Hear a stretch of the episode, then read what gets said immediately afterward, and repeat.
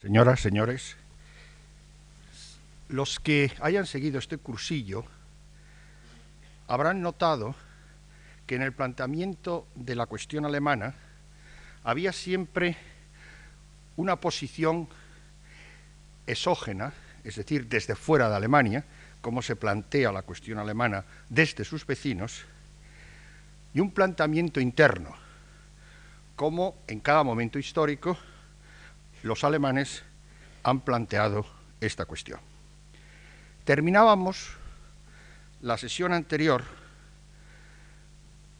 marcando la diferencia de la cuestión alemana en 1945, tal como se plantea en 1945, con su aspecto fundamental interior y exterior.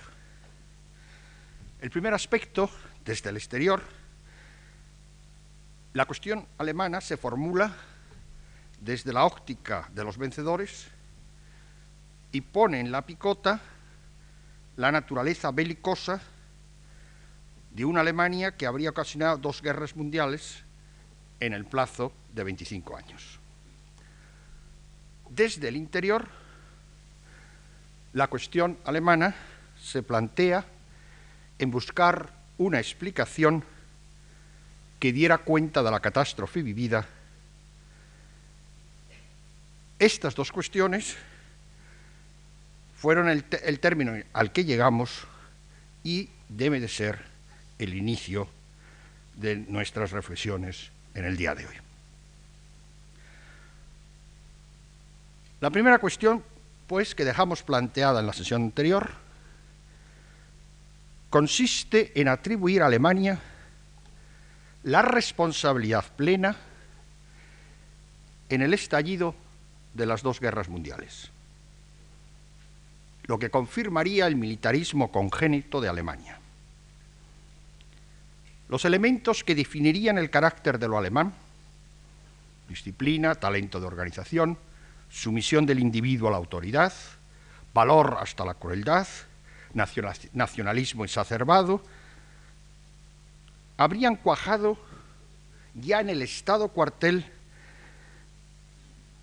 que tuvo en su origen Prusia, y estos mismos caracteres, sin solución de continuidad, se prolongarían desde Federico el Grande, pasando por Bismarck hasta llegar a Hitler.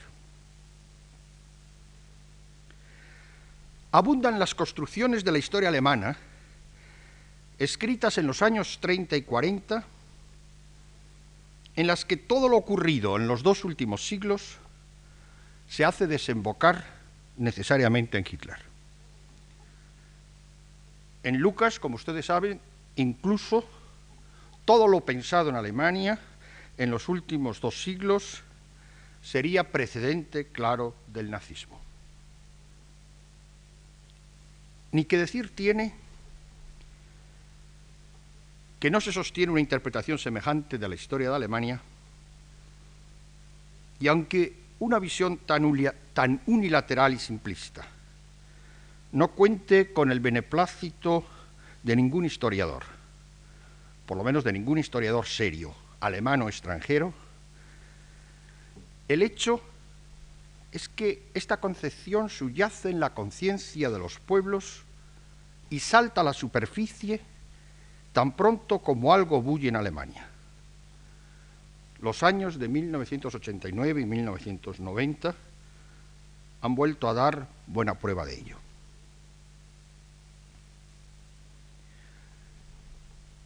El que los vencedores, acabada la Primera Guerra Mundial, atribuyeran toda la responsabilidad de que la guerra hubiera estallado a Alemania, además de ser un instrumento para justificar la política de exigir altísimas reparaciones, que luego resultaron impagables,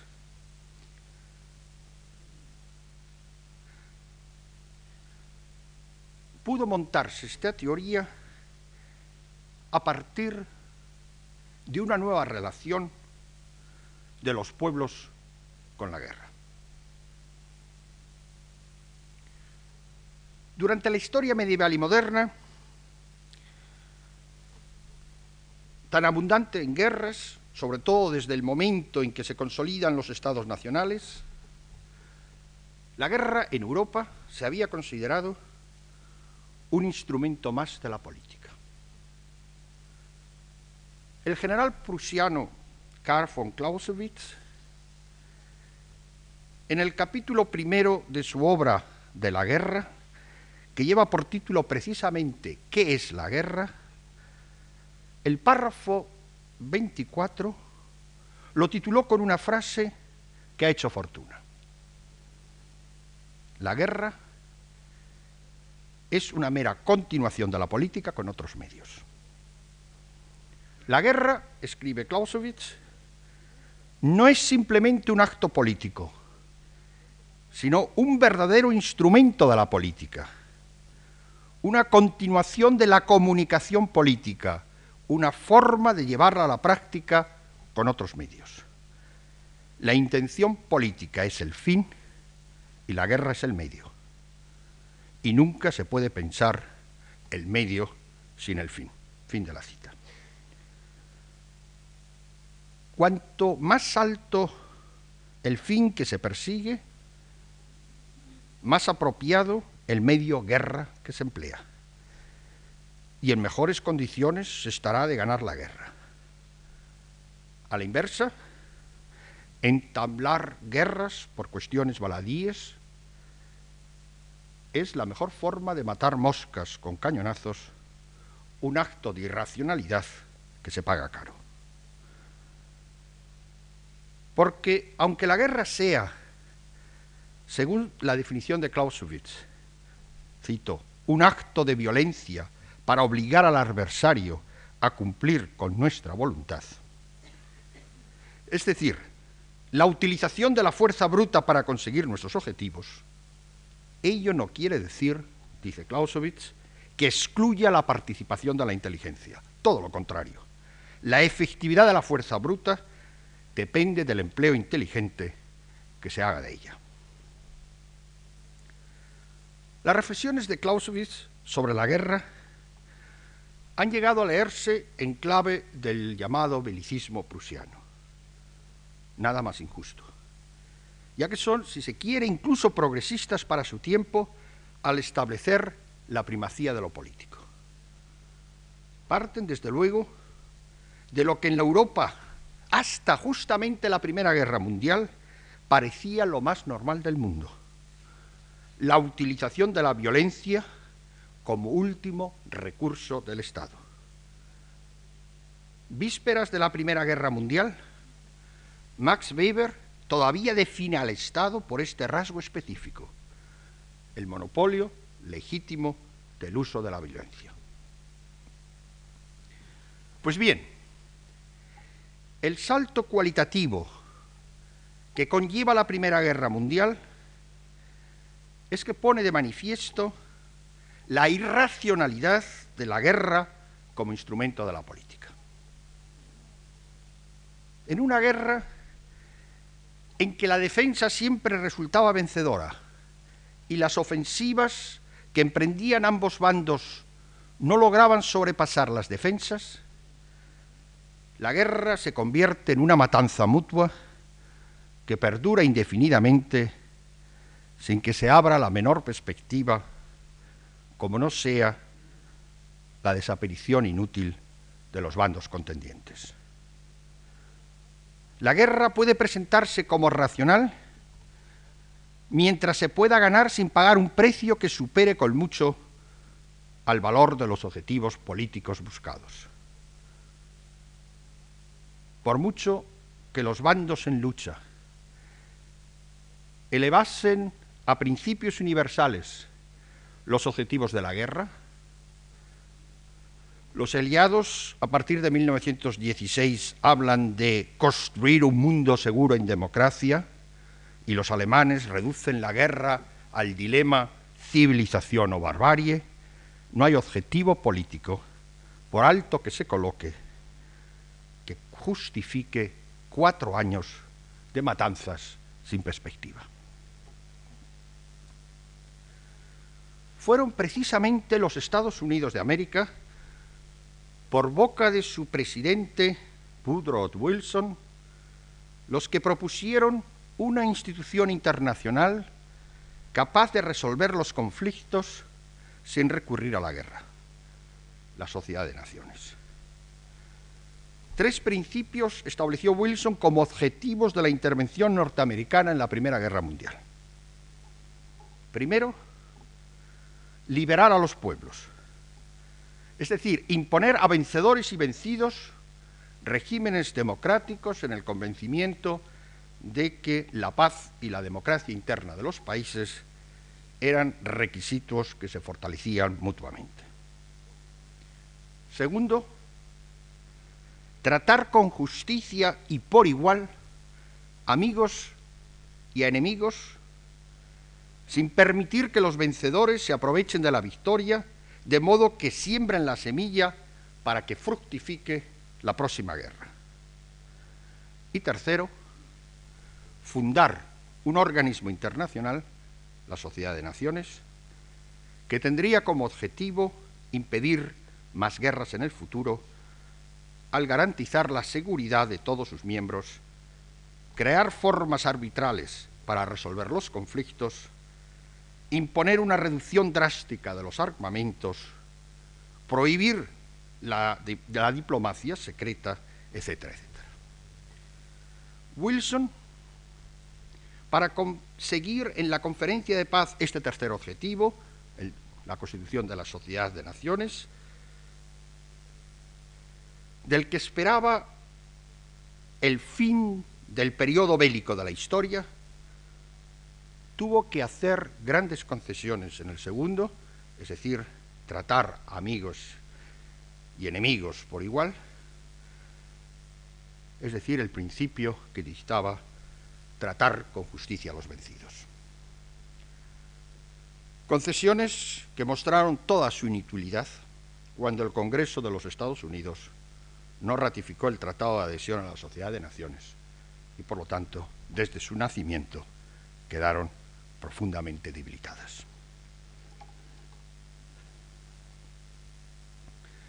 Pues bien, únicamente desde el rechazo de la guerra como instrumento de la política, puede formularse la cuestión de la responsabilidad por haber empezado las hostilidades.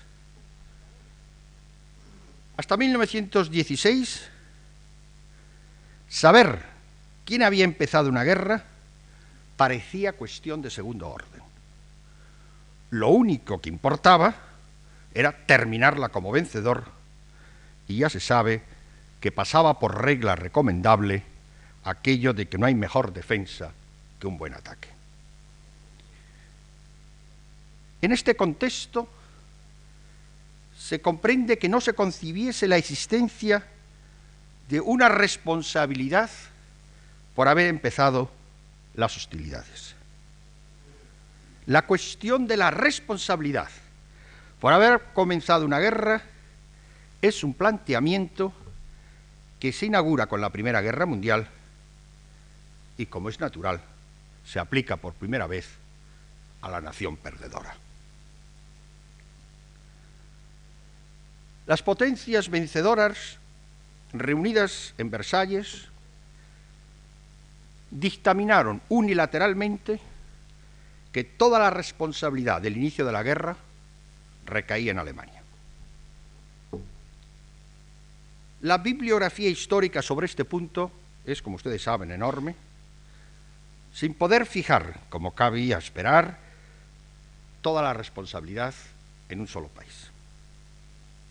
Así como en la sociedad y en la historia nada se explica por una sola causa, resulta sospechoso el monocausalismo a la hora de establecer la responsabilidad en el comienzo de una guerra.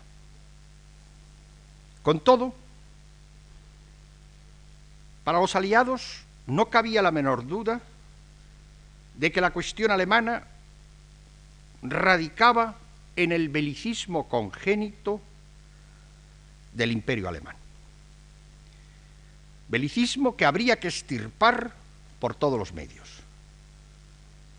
El Tratado de Versalles impuso altísimas reparaciones, también como forma de quebrar la economía alemana, de modo que no pudiera financiar en lo sucesivo a unas fuerzas armadas potentes, a la vez que estableció zonas desmilitarizadas, la orilla derecha del Rin, y límites muy precisos al tamaño de las fuerzas armadas y al tipo de armamento que se permitía a la recién nacida República Alemana que conocemos como República de Weimar.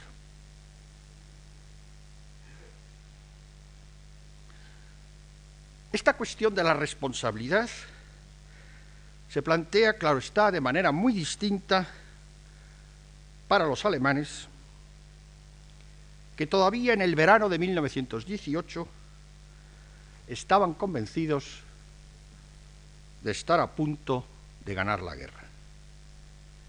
Y pocos meses después, de agosto a noviembre, tuvieron que despertar con la humillación de la derrota.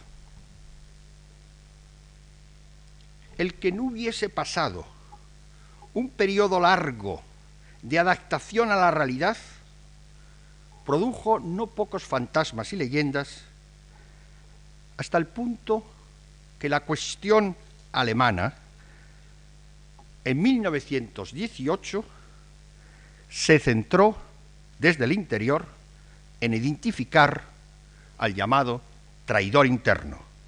Recuerden la famosa leyenda de la puñalada por la espalda, que en el último momento habría arrebatado la victoria al Reich. Los dos factores que considero decisivos para dar cuenta de la fragilidad de la República de Weimar fueron, por un lado, el surgimiento de esta leyenda, por otro, las reparaciones impuestas. En el hecho mencionado de que la derrota se precipitó cuando todavía la opinión pública creía que se estaba a punto de conseguir la victoria y por tanto no habían perdido, todo lo contrario, nada de su prestigio, las instituciones nacionales, desde el Kaiser a las Fuerzas Armadas. La paz de Brest-Litovsk en marzo de 1918 satisface además con creces las reivindicaciones territoriales en el este, sin duda el objetivo principal de la guerra, y por otro, al quedar cerrado el frente ruso, resultaba al fin factible la gran ofensiva en el oeste. Para obtener la victoria se disponían tan solo de unos pocos meses, justamente los que necesitaban los norteamericanos para reclutar al ejército y trasladarlo a Europa. A pesar de los repetidos intentos, a mitad de julio de 1918 fracasa una gran ofensiva alemana en Reims. Apenas se había movido el frente hasta septiembre, con síntomas claros de agotamiento a ambos lados de las trincheras. Los aliados de Alemania Austria y Turquía, que habían resistido con la esperanza de una pronta victoria alemana, se derrumbaron al no haberse producido esta en el verano y parecer más improbable cada día que pasaba. Hay una fecha clave de la historia alemana que es una fecha desconocida por sus contemporáneos y que ha tardado la investigación histórica en revelarnos el alcance de aquel día. El 28 de septiembre de 1918, el alto mando alemán tira la toalla. Los generales Ludendorff y Hindenburg, convencidos que en cualquier momento se puede desplomar el frente, piden a los políticos que den los pasos pertinentes para acordar un armisticio. La población alemana no supo efectivamente, de que había sido el alto mando el que había considerado la guerra perdida, sino que el alto mando dio la castaña caliente al poder civil. Y el poder civil tuvo que aceptar el poder cuando el alto mando ya le había garantizado que la guerra estaba perdida. La guerra, por parte del alto mando militar alemán, en secreto, se declaró perdida aquel 28 de septiembre.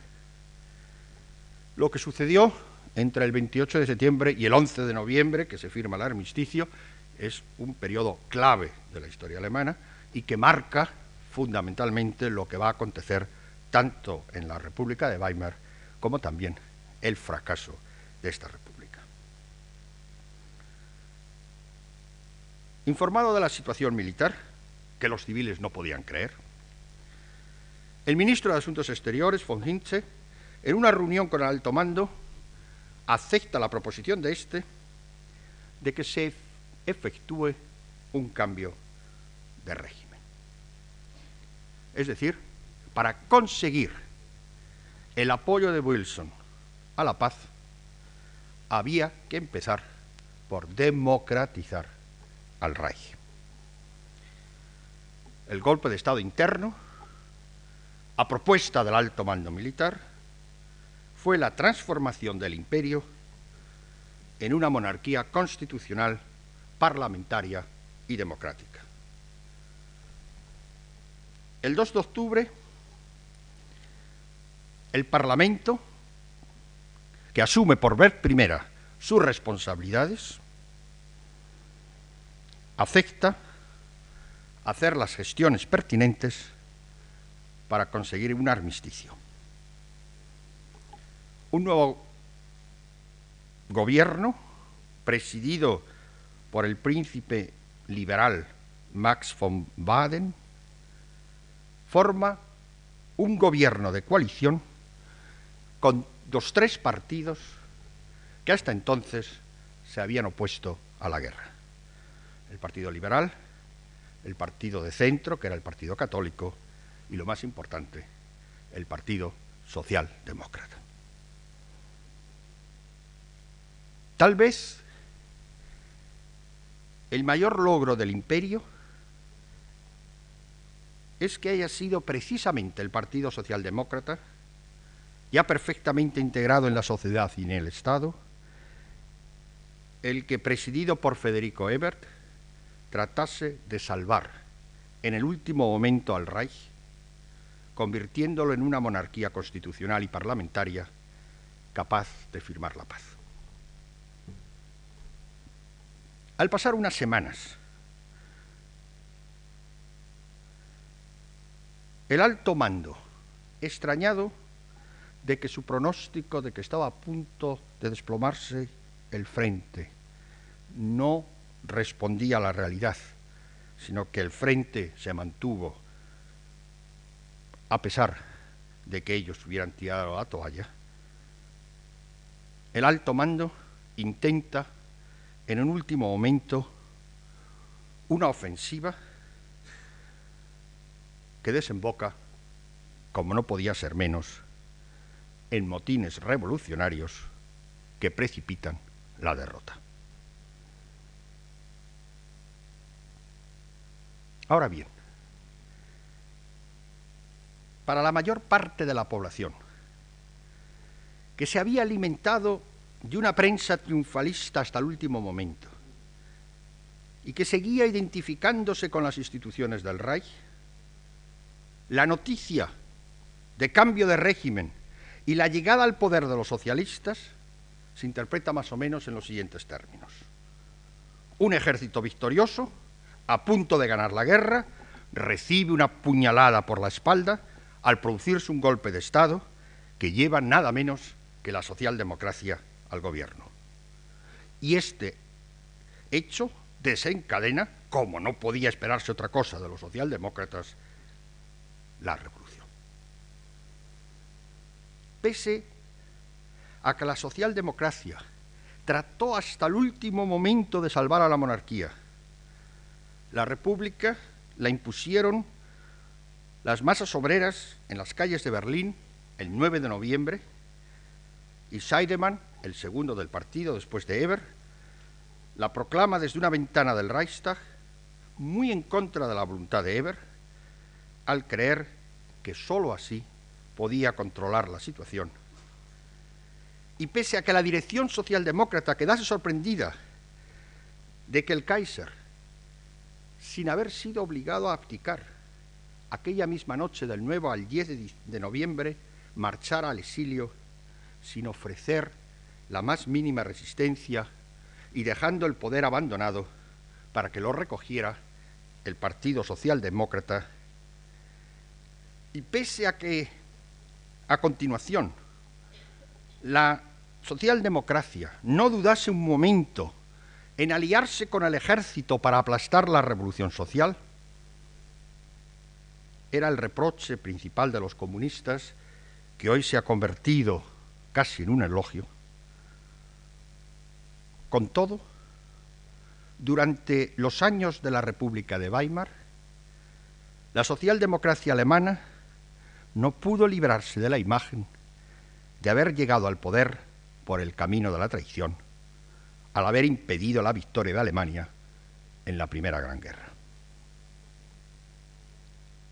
El partido que tiene que vertebrar la República se ve así cuestionado por la mitad del país, que no le perdona la traición cometida para ceder al poder, y por la otra mitad de extrema izquierda, que no le perdona al partido el que haya recurrido al ejército para reprimir la revolución.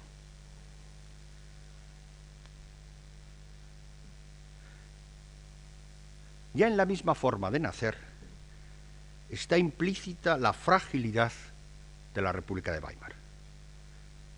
Como se ha dicho a menudo, fue una república sin republicanos, pues una buena parte de la población, sobre todo los sectores medios y el aparato del Estado, siguieron identificados con el régimen anterior, convencidos de que hubiera podido ganar la guerra a no ser por la traición de los grupos revolucionarios entre los que falsamente incluían a la socialdemocracia.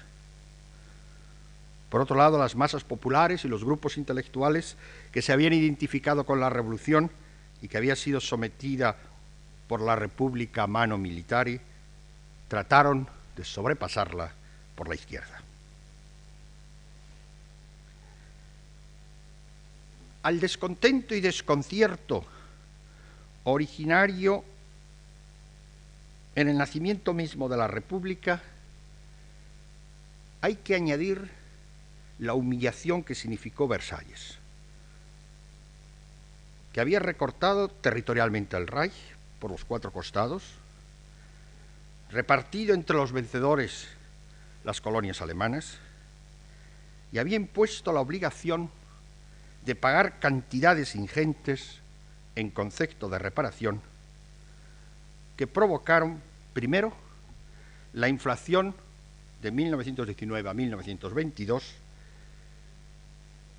que ya en 1923, convertida en galopante, acabó con el valor del dinero. A comienzos del año de 1923 valía un dólar 20.000 marcos. En agosto, un millón. Y en noviembre, por un dólar, había que dar mil millones de marcos. Inflación que precisamente empobreció a las clases medias, que al quedarse sin sus ahorros, juraron odio eterno a la República. Reparaciones que luego, al estallar la crisis mundial de 1929, contribuyeron a que la crisis incidiera de manera aún más fuerte en Alemania el gobierno hizo lo que pudo para que la crisis fuese lo más amplia posible, con la intención de que se reconociera, como de hecho se reconoció, la incapacidad de Alemania de seguir pagando la deuda de guerra. Lo que trajo consigo un paro masivo del que esta vez fueron víctimas sobre todo los sectores obreros y populares, que terminaron también por sentirse hostiles a la República.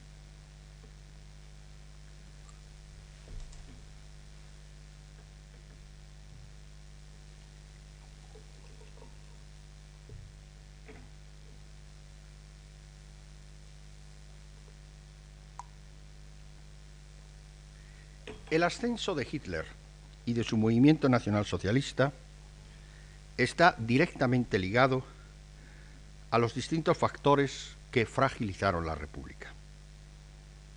Lo que no significa en ningún caso que el proceso, ah, incluso en estas condiciones, no hubiera tenido otra salida.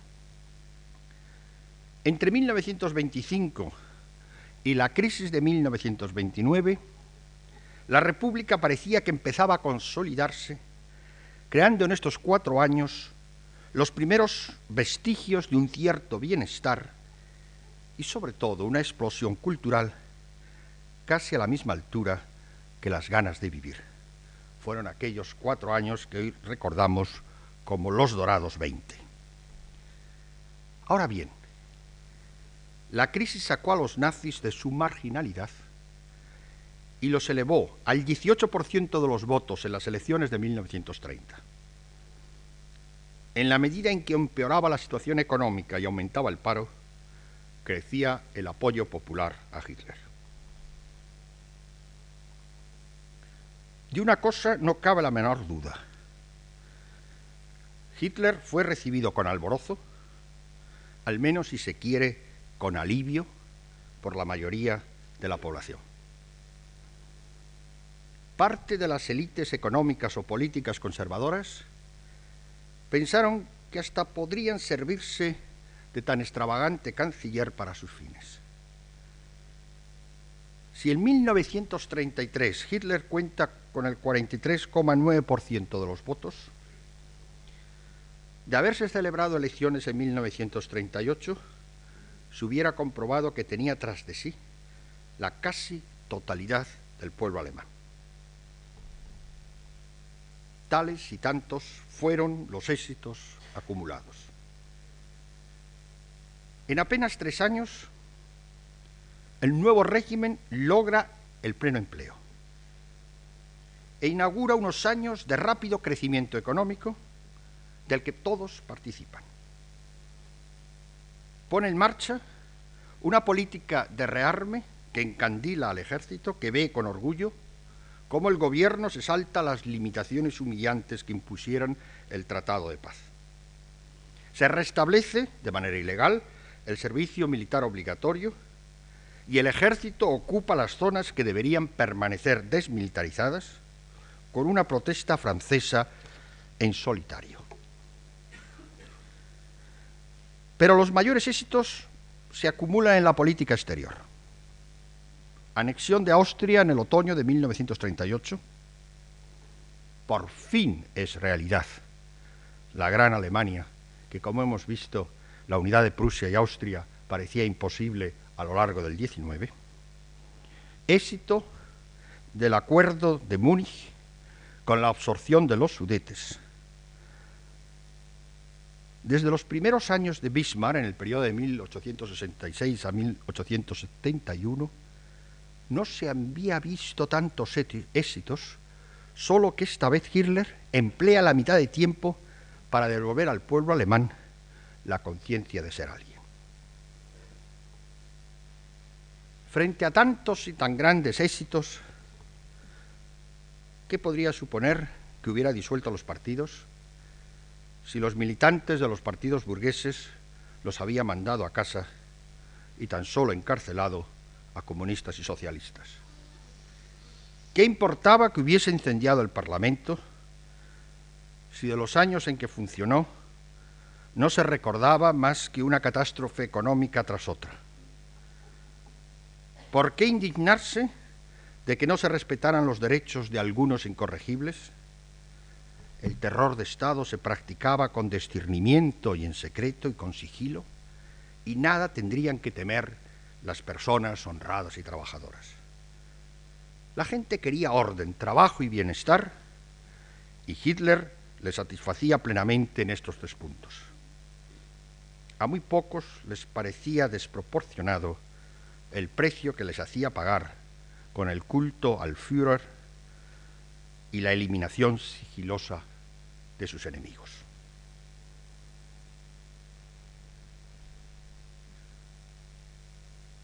Al terminar la Segunda Guerra Mundial, ya nadie duda, ni dentro ni fuera de Alemania, de su responsabilidad exclusiva. Así como ahora es ampliamente compartida la valoración de la guerra que prendió en la conciencia mundial al final de la primera como un crimen de lesa humanidad. Bajo este supuesto actúa el Tribunal de Nuremberg, dando con ello un paso más en la condena de la guerra como instrumento de la política. Y esta vez ya sí los Estados Unidos ponen en pie una, una institución internacional, las Naciones Unidas, cuya misión principal, como proclama la Carta Fundacional, es impedir no hacer la guerra. A diferencia de la primera posguerra, Alemania asume esta vez plenamente la derrota y con ella asume también su responsabilidad histórica en el inicio de la guerra, confundida y avergonzada por la culpabilidad que siente por el holocausto, por el genocidio del pueblo judío. Porque aquí sí hay que resaltar la especificidad del nacionalsocialismo que le distingue de todos los demás regímenes totalitarios de izquierda y de derecha que han existido. Su fundamentación racista que le lleva consecuentemente a discriminar, perseguir y por último asesinar a aquellos grupos sociales, enfermos mentales, minusválidos o étnicos, judíos, gitanos, eslavos, que previamente se declaran nocivos a la salud y fortaleza de la propia comunidad étnica. Desde 1945, la cuestión alemana se formula. ¿Cómo se explica el que un racismo tan inhumano hubiera podido enraizar en un país con semejante tradición cultural y humanista? El problema no es ya dar cuenta de la supresión de los derechos humanos, del terrorismo de Estado, del belicismo que pusieron de manifiesto los nazis, porque todos estos rasgos se encuentran con la misma brutalidad en otros regímenes y en otros países hasta hoy en día. Lo que especifica el nazismo como un fenómeno único es un racismo que de mejor o de peor grado impuso a sus aliados y sobre todo el hecho de que lo practicara con todas sus consecuencias sin retroceder ante el genocidio final.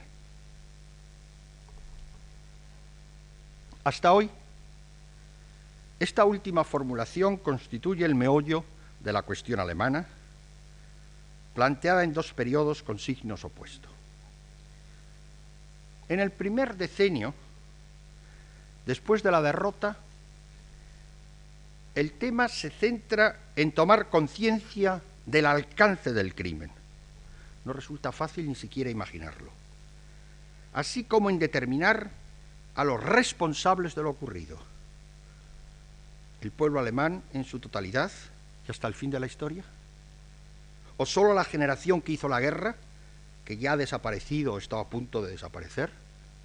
¿O solo parte de ella, la gran burguesía alemana que puso la gran industria a disposición de los objetivos de Hitler y hasta se enriqueció con el trabajo esclavo de los campos de concentración, o la pequeña burguesía, tan fiel cumplidora en la retaguardia, en el puesto del trabajo como en el frente, o solo los militantes del partido, o solo los líderes del partido con responsabilidades directas en el genocidio, o la responsabilidad compete únicamente a Hitler. ¿A quién incumbe la responsabilidad de haber definido arbitrariamente qué grupo social o qué grupo étnico tiene derecho a vivir y qué grupo está condenado a morir? En este primer planteamiento es significativo el ensayo de Karl Jaspers, escrito en la inmediata posguerra con el título La cuestión de la culpa. En un segundo periodo, que se inicia, creo, en 1986 y que todavía no ha terminado, hay que dejar constancia de un hecho harto significativo la revisión de la política de exterminio nazi salta de los escritos neonazis de extrema derecha a la pluma de historiadores instalados en la universidad con un prestigio académico considerable. La figura central en esta revisión de la cuestión de la culpa es mi colega de la Universidad Libre de Berlín, Ernest Nolte, iniciador de lo que se ha llamado la polémica de los historiadores, y autor del libro más extenso y leído de la parte revisionista que lleva por título La Guerra Civil Europea 1917-1945, Nacionalsocialismo y Bolchevismo. Frankfurt, 1987. La tesis de Nolte, que ha producido tamaño escándalo, consiste en poner en cuestión el que el genocidio del pueblo judío sea un rasgo específico del nacionalsocialismo. El terror desde el Estado, dirigido no tan solo ya contra personas individuales, sino indiscriminadamente contra grupos sociales, primero la burguesía, la clase dominante, luego los culaques, la burguesía del campo, en fin, todo el campesinado, su internamiento en campos de concentración, que de hecho son de exterminio, sería no invención nazi, sino invención bolchevique que los nazis aplicaron como forma de autodefensa en una guerra a muerte contra el bolchevismo. El punto neurálgico de la tesis revisionista consiste en eliminar lo que hasta ahora se había considerado la especificidad del régimen nazi y que por lo tanto exigía una explicación única. La aplicación indiscriminada de, medidas de exterminio por criterios únicamente racistas. Nolte pretende que esta innovación de perseguir a grupos sociales simplemente por pertenecer a ellos es invención y práctica del bolchevismo. El mal histórico lo constituiría el bolchevismo. El nacionalsocialismo no sería más que la reacción antibolchevique que aplica los mismos medios y criterios, solo que ahora el enemigo no es la clase dominante, no es el campesinado, sino la conjunción judío-masónica bolchevique que los nazis definen como el enemigo que tiene el pueblo alemán así como los bolcheviques se habrían inventado el enemigo de clase, los nazis a la defensiva se habrían inventado el enemigo del pueblo, entendido éste como una comunidad étnica. Jürgen Habermas ha definido con precisión la doble funcionalidad del revisionismo de Nolte. Cito.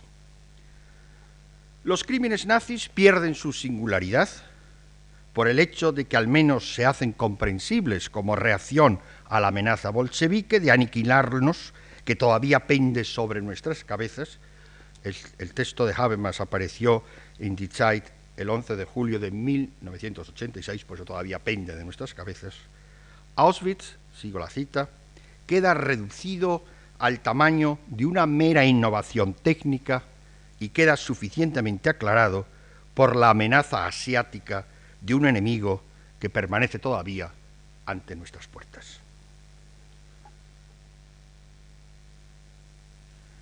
Prefiero no entrar, a tener que hacerlo de pasada, en la serie de cuestiones que lleva por un lado el tema de la especificidad del terror racista nazi y por otro el de las relaciones harto complejas de amor y odio, pero con influencias mutuas innegables que tuvieron los regímenes de Stalin y de Hitler.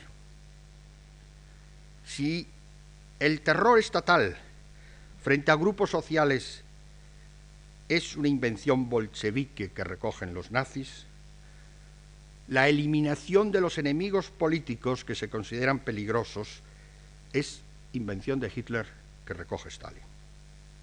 Parece verosímil, como se ha documentado, que Stalin concibió la gran purga en el partido y en el ejército una vez que quedó sorprendido del éxito de la operación contra Röhm y los cuadros más fanáticos e intransigentes de la SA.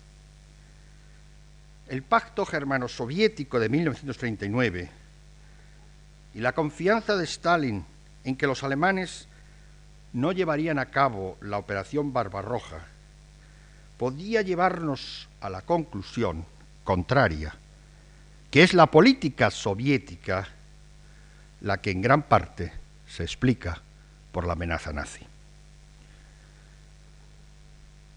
Lo que me parece más grave en la tesis de Nolte es que con el traslado de la barbarie nazi a un pretendido origen en el despotismo asiático, elimina la pregunta más inquietante que plantea la experiencia nazi. ¿Cómo es posible que se esconda tanta barbarie en nuestra civilización occidental y cristiana. El nazismo sería un producto extraño a nuestra cultura europea que habríamos importado de Asia como reacción al peligro amarillo, un tópico de finales del XIX tan indisoluble y constante como el del, como el del racismo. En esta construcción hasta se trasciende una excusa los nazis asumieron la barbarie asiática para poder enfrentarse a ella. Hasta se llega, hasta se deja traslucir lo que Europa debería al fascismo alemán en la guerra civil contra el bolchevismo.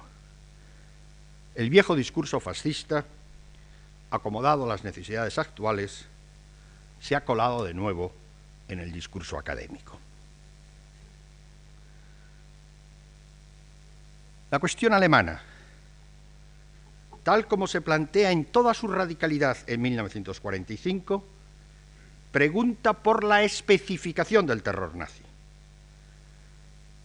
Empezamos describiendo, recuerden ustedes, un camino particular hacia la modernización y terminamos descubriendo en la propia entraña de la moderna sociedad industrial, basada en el saber científico técnico, formas inusitadas de deshumanización y de barbarie.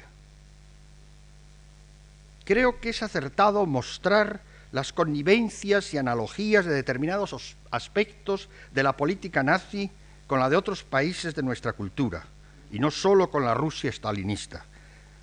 Y aunque se roce un dogma sobre el que está basado nada menos que la identidad del Estado de Israel, puede dudarse, de omnia dubitandum, hasta de la singularidad del terror genocida en Alemania nazi, siempre y cuando que esta puesta en cuestión no sirva para deshacerse de una responsabilidad que creo concierne no solo a Alemania, sino a toda la cultura occidental, con una capacidad de destrucción y de barbarie inimaginable, aunque ya se vayan acumulando los ejemplos que, como el nazi, no pueden dejar de darnos que pensar.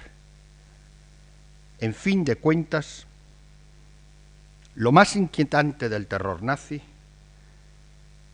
es lo bien que encajó en la Alemania de su tiempo. Cómo convivió con iglesias y academias. Cómo los poderes establecidos de fuera y dentro de Alemania, siendo tan pocos los que se dieron por aludidos, y un solo un puñado, los que arriesgaron su vida por oponerse al terror del Estado.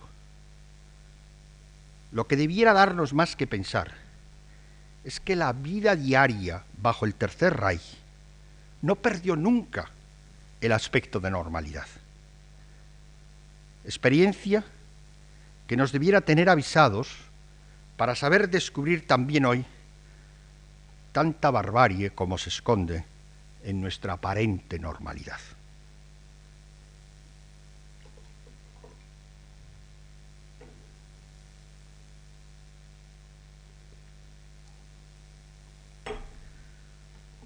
Desde los años 50 se superpone a esta dura formulación de la cuestión alemana una segunda, en la que los alemanes de verdugos se convierten en víctimas. El enfrentamiento de las potencias vencedoras ha originado una nueva división de Alemania, esta vez por suerte solo en dos estados, aunque no falten los que siguen reivindicando los territorios al este del Oder y emplean para la Alemania Oriental su antigua denominación de Alemania Central. Pues bien, como es bien sabido, en los últimos 30 años se ha entendido por la cuestión alemana los muchos problemas que comporta, que comportaba, la división de Alemania en dos estados con regímenes socioeconómicos y políticos opuestos, así como las vías posibles que se han concebido para alcanzar en paz y libertad, para utilizar la expresión de Adenauer que se ha mantenido constante en la política de Bonn a lo largo de los últimos decenios, la unificación de la nación alemana en un solo Estado. En la sesión anterior había advertido que la formulación de la cuestión alemana, debida a la división de Alemania en dos estados, no se plantea en 1945 como resultado inexorable de la guerra, sino que en contra de lo pactado y con la oposición ferviente de la Unión Soviética, va cuajando en los primeros años de la posguerra. De hecho, entre 1945 y 1947,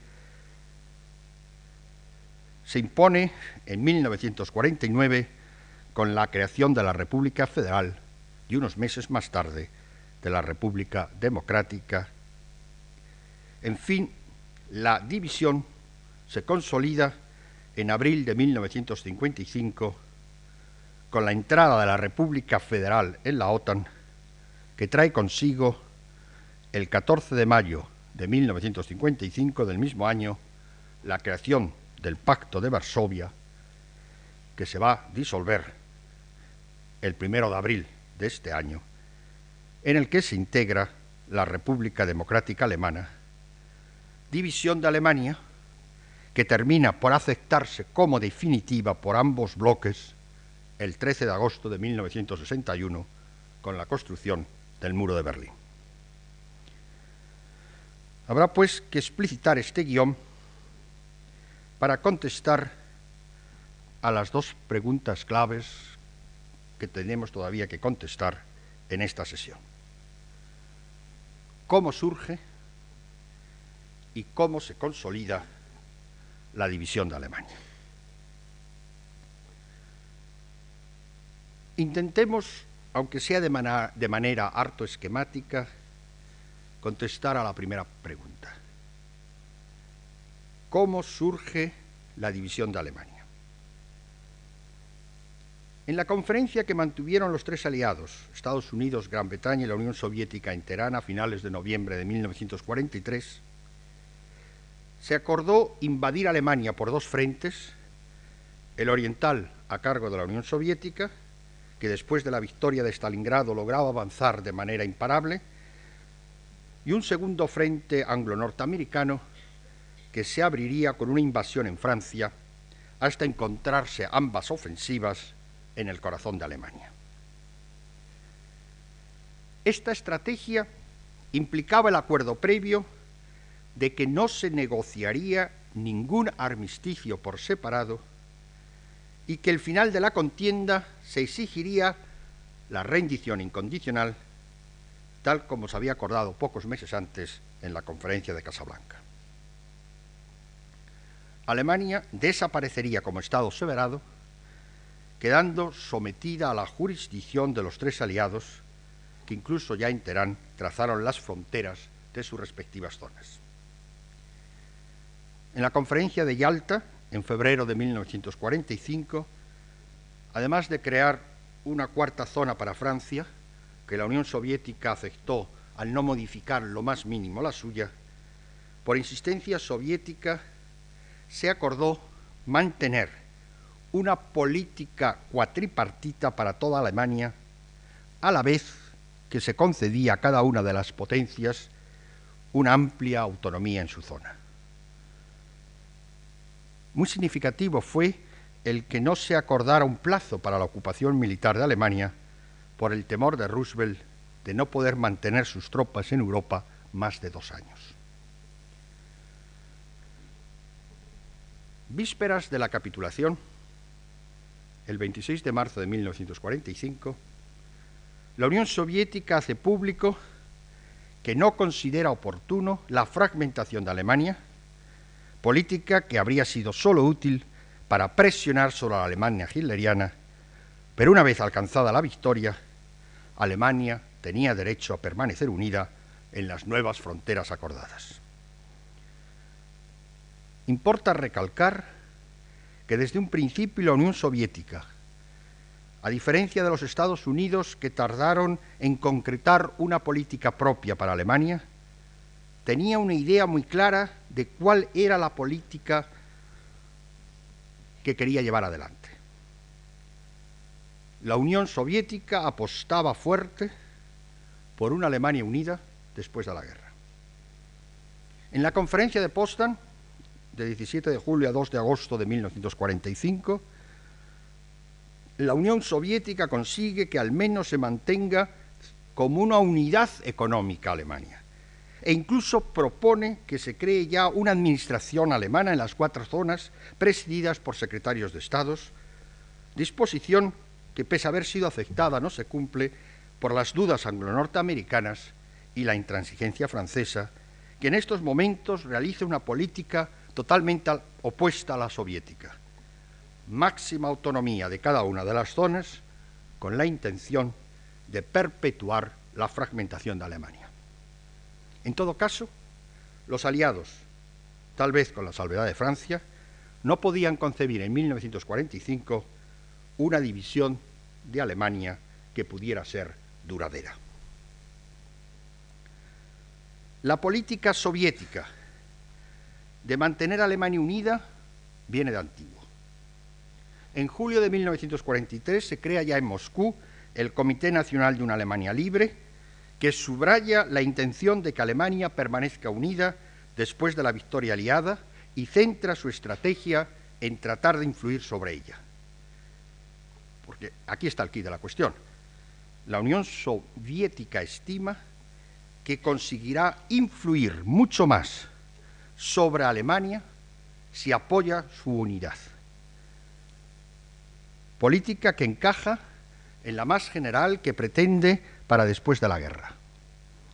Además de las anexiones territoriales de los países bálticos y de la parte oriental de Polonia, que compensa con los territorios alemanes al oeste, la Unión Soviética busca establecer un segundo círculo de seguridad con países satélites, las llamadas democracias populares, Polonia, Rumanía, Bulgaria, a los que luego se suman Checoslovaquia y Hungría, y un tercer anillo o zona de influencia formada por un cinturón de países neutrales que irían desde Escandinavia, desde Suecia, pasando por toda Alemania hasta Grecia y Turquía.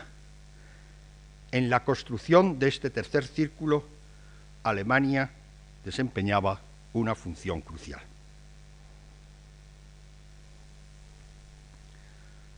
La política soviética respecto a Alemania se centra así desde el primer momento en mantener a Alemania unida, que una vez desnazificada y desmilitarizada, permanecería neutral como colchón de seguridad con el mundo occidental.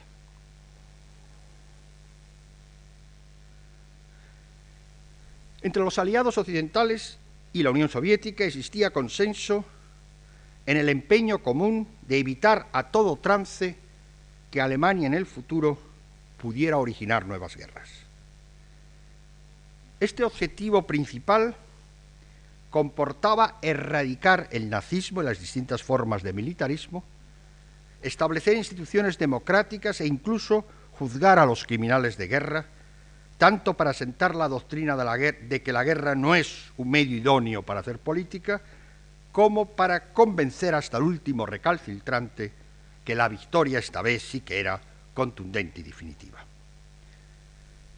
De acuerdo en los fines, los aliados diferían, sin embargo, en los medios que consideraban imprescindibles para llevarlos a la práctica. Los soviéticos insistían en que si para erradicar definitivamente el militarismo había que procurar sobre todo no humillar al nacionalismo alemán con un reparto de su territorio, lo esencial, empero, era llevar cambios profundos de la sociedad, en la sociedad digo, disolviendo aquellas clases sociales a las que la Unión Soviética hacía responsables del ascenso del nazismo y del militarismo.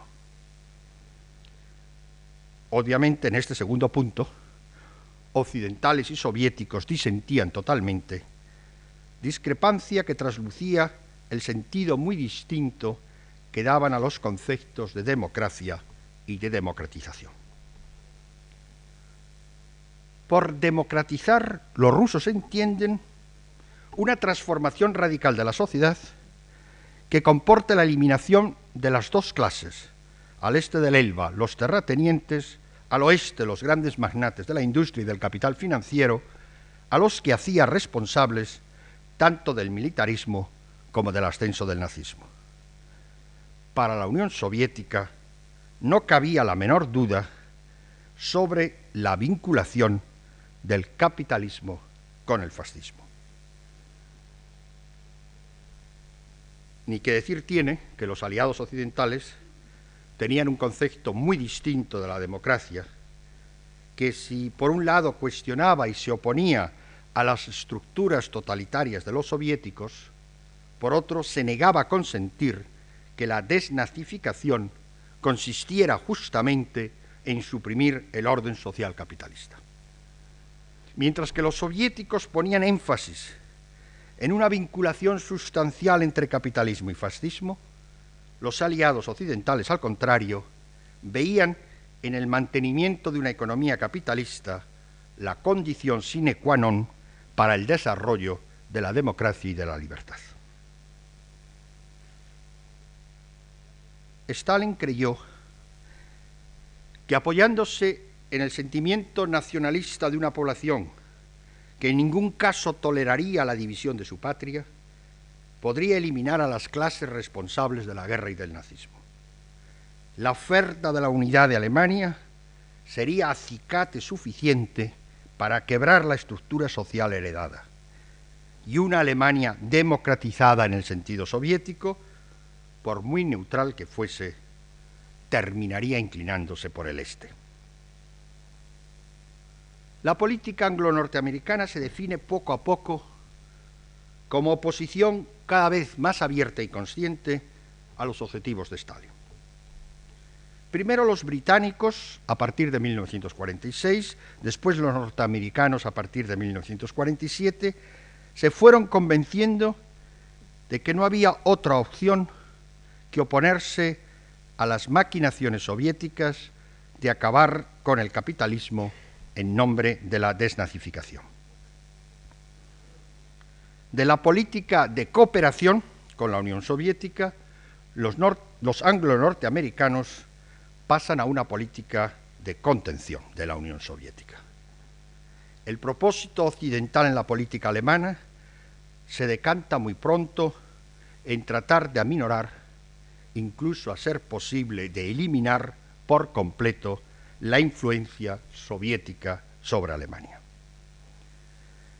El 5 de junio de 1947, frente al plan de Molotov de convocar elecciones libres en toda Alemania para constituir un gobierno alemán, que junto con, y aquí estaba el punto en que no aceptaban los americanos, con las organizaciones de masas antifascistas, redactarían en colaboración con las potencias ocupantes una nueva constitución.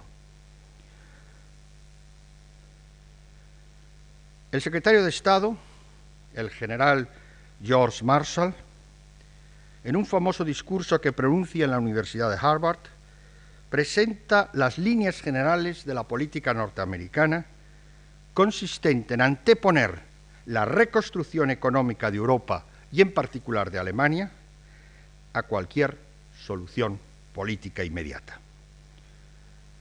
Como las condiciones establecidas por los Estados Unidos para recibir ayuda económica eran inadmisibles para la Unión Soviética, esta consigue que Checoslovaquia y Hungría también la rechacen. La puesta en marcha del Plan Marshall supone, de hecho, sentar las bases para la división de Alemania y para la división de Europa. No por obvio, no es menos importante recalcar que la división de Alemania es consecuencia directa de la división de Europa que conlleva el inicio de la Guerra Fría. La división de Alemania no se explica desde el interior de Alemania y los alemanes tampoco pudieron hacer gran cosa para impedirla.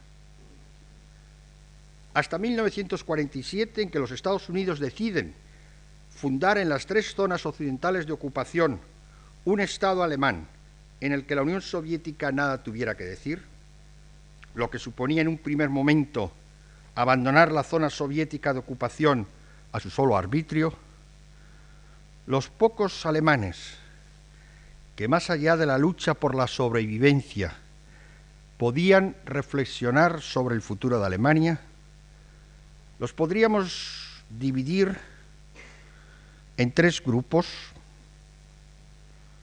Uno, una salida, una Alemania unida, vinculada a las potencias occidentales, dispuesta a salvar todo lo salvable de la catástrofe vivida y que pretendía restaurar el viejo orden social como si nada hubiera pasado.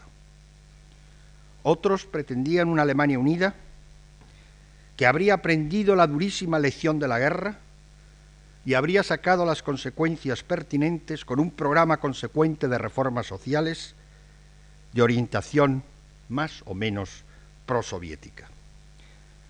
Y en fin, los que pensaban que la política alemana no podía consistir más que en tratar de reducir las tensiones y contradicciones entre los aliados, si rompían, el precio a pagar sería la división de Alemania, forzando al máximo la independencia y la neutralidad de Alemania entre Oriente y Occidente, política que era la que mejor encajaba con la seguida en el pasado y que hemos denominado la política del camino particular de Alemania.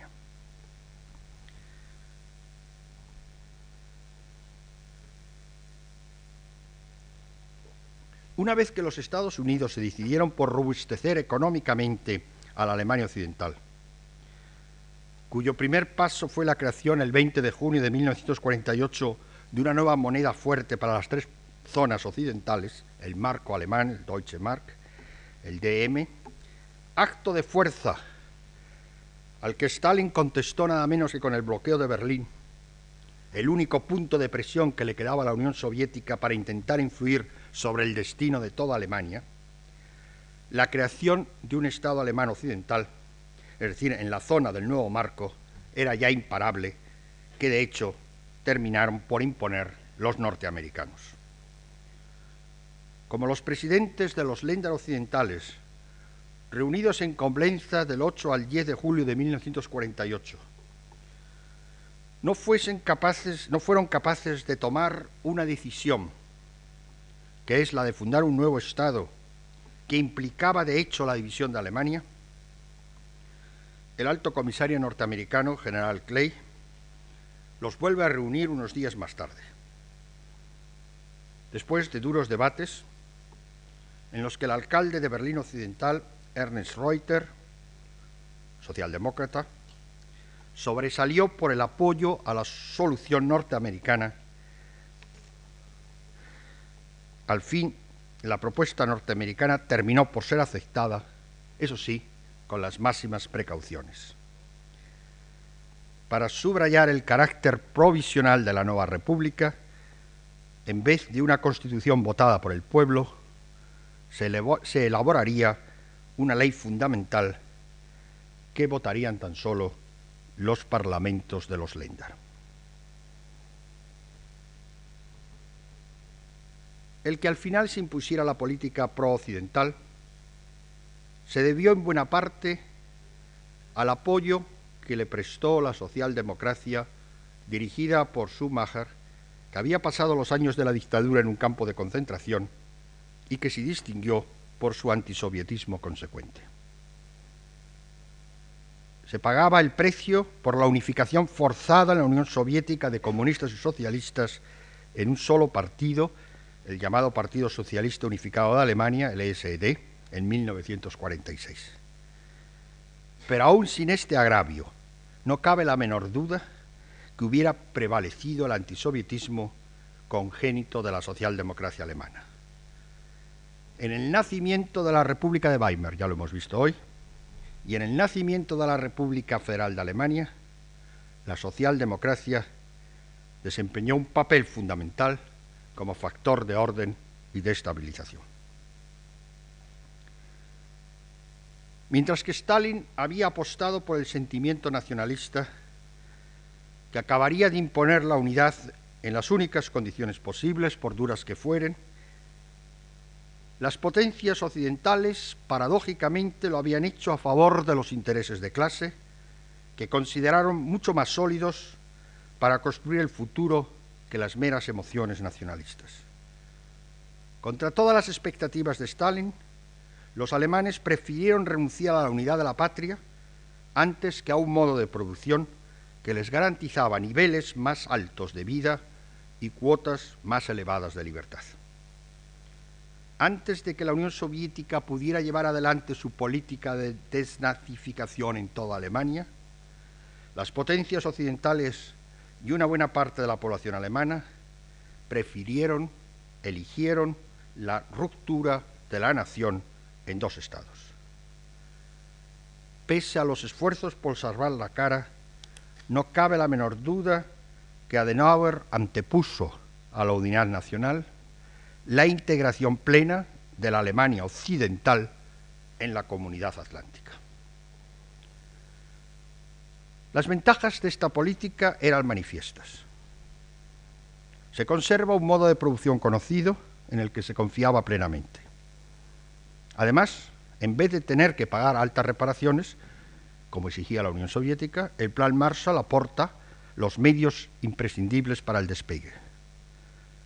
La cuenta por los platos rotos en la Segunda Guerra Mundial quedaba a cargo de los casi 20 millones de alemanes que permanecían rehenes de la Unión Soviética hasta que se encontrase una solución satisfactoria a la cuestión alemana. Los soviéticos elaboraron su política alemana en la posguerra sobre dos supuestos que se iban a revelar falsos. El primero, que los norteamericanos, como lo habían hecho después de la Primera Guerra Mundial, terminarían retirándose de Europa. No entraba, y pienso que sigue sin entrar en su cabeza, que los europeos toleren una permanencia indefinida de las tropas norteamericanas en Europa. El segundo supuesto implicaba la creencia de que no habría forma de contener el afán de unificación del pueblo alemán y que por tanto lo más inteligente era ponerse a la cabeza de esta demanda. Stalin, experto en la llamada cuestión nacional, en su juventud había escrito incluso un librito sobre el tema, estaba convencido de que las simpatías de Alemania irían a parar a aquella potencia que supiera defender la unidad de la nación. En consecuencia, trató de jugar a fondo la carta de la unificación. Lo que desde una óptica soviética no cabía entender es que una política basada en azuzar por un lado la emoción nacionalista y por otro el resentimiento de clase de la mayoría de la población se pudiese vivir en la Europa occidental como una amenaza, prueba contundente del expansionismo soviético, hasta el punto que terminase por fortalecer y justificar la presencia militar en el continente, la presencia militar norteamericana en el continente. Una vez fundada la República Federal de Alemania en mayo de 1949, a la Unión Soviética no le quedó otro remedio que dar un giro a su política y fundar en octubre la República Democrática Alemana. Y lo hacía en las peores condiciones posibles después de unos años, de 1945 al 49, de esquilmar la economía de la zona en concepto de reparaciones de guerra, convencido Stalin de que pronto todas las potencias ocupantes tendrían que retirarse de Alemania y por lo tanto cuantas más cosas se llevase mejor. Ahora había que poner en pie, una vez que había desmontado la... Ahora tenía que poner en pie, una vez desmontada eh, toda la zona de ocupación soviética, un segundo Estado alemán, desde el que tratar de desarrollar un modelo social y económico que pudiera resultar atractivo para el resto de Alemania. La República Democrática Alemana, tal como lo refleja la primera Constitución de 1949, se considera a sí misma la vanguardia democrática de la futura Alemania unida. Ahora bien, lejos de construir un modelo de sociedad que pudiera resultar atractiva para toda Alemania y acelerar así la unificación en el sentido soviético, el segundo Estado alemán logra aguantarse únicamente encerrando a la población en un enorme campo de concentración, lo que a la larga deja sin base a la política soviética en Alemania. La construcción del muro de Berlín el 13 de agosto de 1961 significa el acta de defunción de un Estado que ha permanecido todavía 28 años momificado. Pese a los reveses sufridos desde el final de la guerra, Stalin no se resigna al fracaso de su política, empeñado en que su oferta de reunificación a la larga tendría que resultar pagadera para los intereses soviéticos. En la famosa nota del 10 de marzo de 1952, propone a los aliados occidentales la unidad de Alemania a cambio de la neutralidad. El 16 de marzo, Adenauer contesta con un rotundo no en un famoso discurso que pronuncia en Siegen. Adenauer considera que la única solución de la cuestión alemana consiste en sobrepasar el aislamiento entre el este y el oeste mediante una integración férrea en el oeste. Alemania, para vivir y desarrollarse en paz y libertad, necesita permanecer integrada plenamente en Occidente, deshaciéndose de cualquier estatus particular o de cualquier tentación de constituir un punto independiente entre el este y el oeste. Solo desde la férrea integración en Occidente cabe conseguir, piensa Adenauer, sin altos riesgos, algún día la unidad. Los aliados occidentales a esta nota del 10 de marzo contestaron exigiendo elecciones libres en los dos estados, lo que de hecho significaba para la Unión Soviética sacrificar el régimen comunista, a lo que la Unión Soviética se mostró dispuesta a negociar y la libertad de la futura Alemania unida para vincularse al bloque que quisiera, lo que evidentemente no podía aceptar la Unión Soviética al ser el objetivo que perseguía con tan generosa oferta, impedir justamente la vinculación de Alemania al bloque occidental.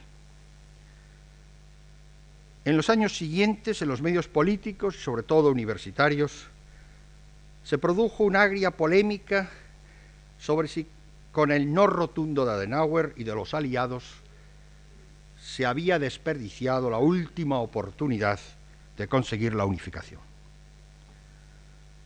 La polémica no tuvo la menor significación, primero porque no importaba lo que dijeran los alemanes. La nota de Stalin estaba dirigida a los aliados occidentales y fueron estos los que contestaron con un no rotundo. la política norteamericana consistía en integrar a Alemania Occidental en la coalición militar antisoviética y por tanto no estaban dispuestos a aceptar su neutralidad. Y segundo, el pueblo alemán ratificó en las elecciones de septiembre de 1953 la opción pro-occidental de Adenauer con el 45% de los votos mientras que el partido que se formó para apoyar la unificación al precio de la neutralidad, el Partido Popular Pangermánico, el Gesamtdeutsche Volkspartei, solo consiguió el 1,2% de los votos. Pese a derrota tal manifiesta de la política soviética en Alemania, poco antes de su muerte, Stalin todavía desea, cito, al pueblo alemán y al gobierno de la República Democrática Alemana éxito en la lucha por una Alemania unida, democrática, amiga de la paz, por la pronta firma de un tratado de paz y la retirada de todas las tropas de ocupación de Alemania en interés de Alemania y de la paz del mundo, como figura en el Practa del 27 de junio de 1952. La muerte de Stalin no cambia la política soviética respecto a Alemania. El 15 de enero de 1955, la Unión Soviética propone resolver la cuestión alemana con la unificación de los dos estados por medio de elecciones libres y ofrece a los aliados negociaciones sobre este punto.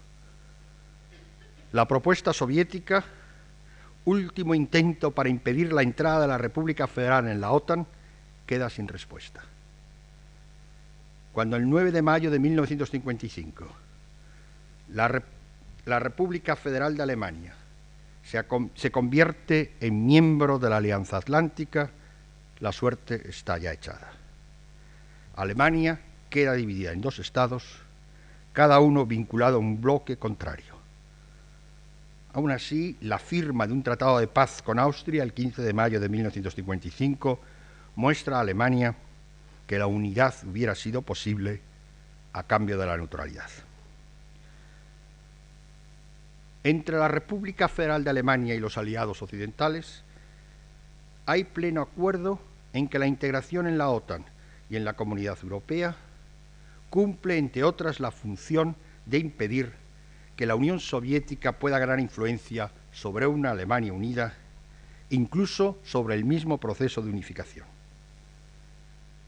Conviene tener muy en cuenta que desde el final de la guerra los Estados Unidos han rechazado la idea soviética de un condominio sobre toda Alemania que pudiera desembocar en un condominio norteamericano soviético sobre toda la Europa occidental. Con una república federal miembro de la OTAN, la Unión Soviética no tiene otro remedio que aceptar la división de Alemania como un resultado inmodificable de la Segunda Guerra Mundial. La Unión Soviética establece relaciones diplomáticas con la República Federal de Alemania en septiembre de 1955 y predica la coexistencia pacífica de los dos estados alemanes dentro de la política de coexistencia pacífica de los dos bloques. El objetivo soviético ya no es la imposible unidad de Alemania, que se ha mostrado inalcanzable, sino el fortalecimiento del segundo Estado alemán, que precisa por lo pronto de un reconocimiento internacional que la República Federal se apresura a torpedear al romper relaciones diplomáticas con el país que reconociese a este segundo Estado. Es la llamada doctrina Hallstein, que se aplicó en dos casos, a Cuba y Yugoslavia, que teniendo relaciones diplomáticas con la República Federal reconocieron a la RDA.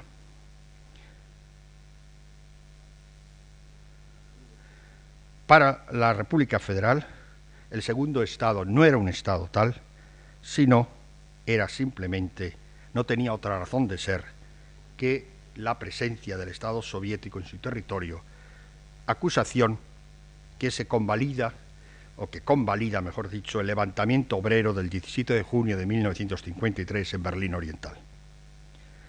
La provisionalidad del segundo Estado alemán permite mantener una ambigüedad calculada sobre las fronteras con Polonia, cuestión que la República Federal pretendía dejar abierta hasta la fecha en que se plantease la reunificación. Con la construcción del muro, el 13 de agosto de 1961, que los Estados Unidos no solo toleran, sino que consideran como un elemento de estabilización, en ningún caso están dispuestos a ir a la guerra por Berlín, abre un proceso que culmina en 1970 con los acuerdos cuatripartitos sobre el estatus de Berlín, que acaba con el último foco de conflicto en las relaciones entre los dos bloques en el corazón de Europa. En Europa ya nadie duda que la división de Alemania está consolidada para un periodo larguísimo de tiempo. Solo en la extrema derecha empieza a abrirse paso a paso dos nociones. Que el comunismo soviético podría derrumbarse en un futuro próximo anuncio que lleva haciendo la extrema derecha desde 1918, es decir, desde que existe el comunismo, y segundo, que Alemania tiene que desprenderse de la vinculación exclusiva con el Occidente y buscar una nueva relación con la Unión Soviética. Postura ambas que no son compartidas por la mayoría de la población germano-occidental que acepta la división como un hecho consumado sin posibilidad de revisión en el plazo histórico de la generación vivida. En la próxima sesión intentaremos dar cuenta por qué este pronóstico ha sido falsificado por los hechos reales. Muchas gracias.